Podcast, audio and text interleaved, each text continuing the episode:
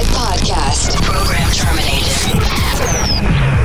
Now, one hour mix by Gil Everest. Evermix. It's time.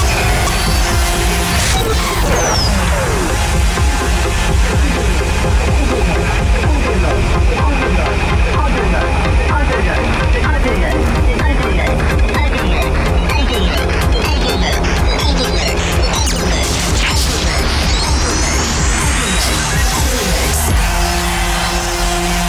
listening to Evermix Podcast. Evermix by Gil Everest. Welcome, welcome, and happy new year to all of you, ladies and gentlemen. It's Miguel Rest, and let me wish you all the best for starting this new decade. Hope you had great times, an amazing holiday season with your family and your friends. Now it's time for us to kick off 2020 with our first ever mix radio show of this year, and whose says first show says also first exclusive new tune. That's why I'm really proud ladies and gentlemen, to introduce you my upcoming track produced with my friend, the talented French producer Robert Sky. This is Electro. Release date next Monday, January the 13th. So stay tuned and open your ears for this very special modular sound.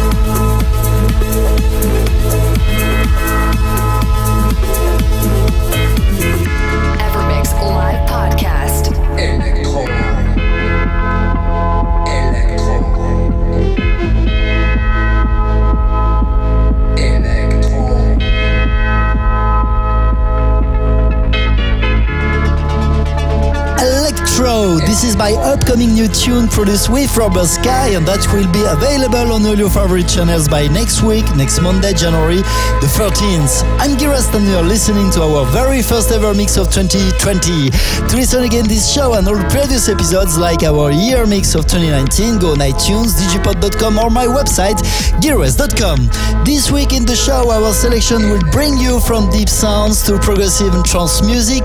This selection includes my very good friend from Paraguay, G Sotelo, with his new tune called Lowrider that you can discover on his SoundCloud page, but also my track with Dan Martin, Elix. And by the way, be ready for next month.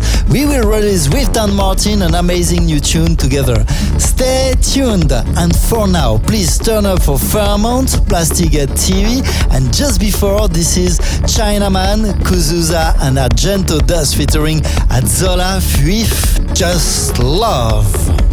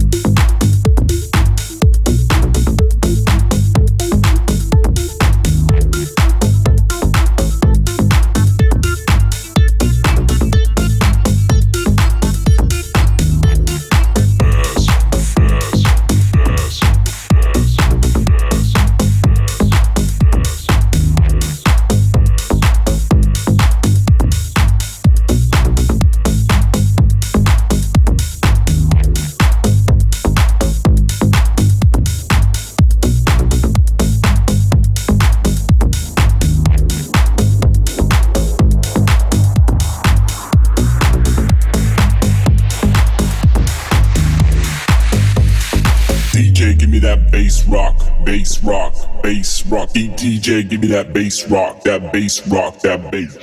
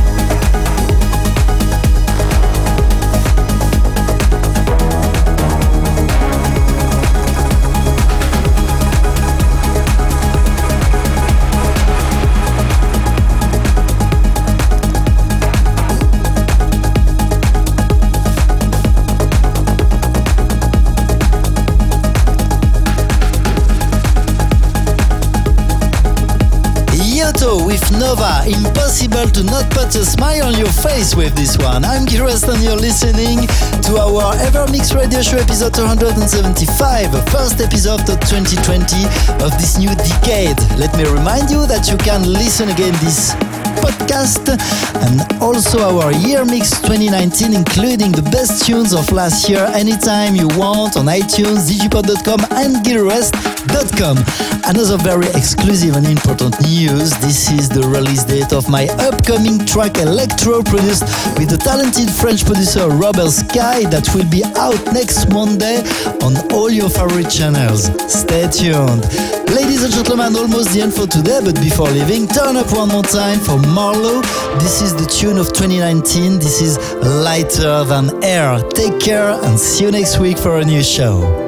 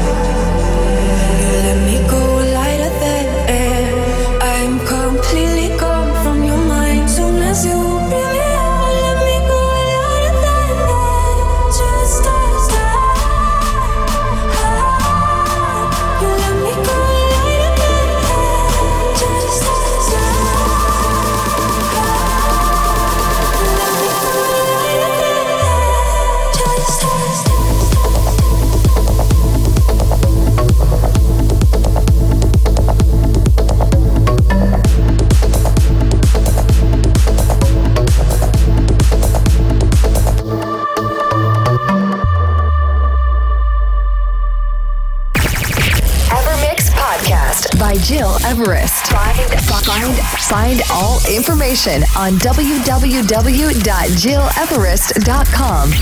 Evermix.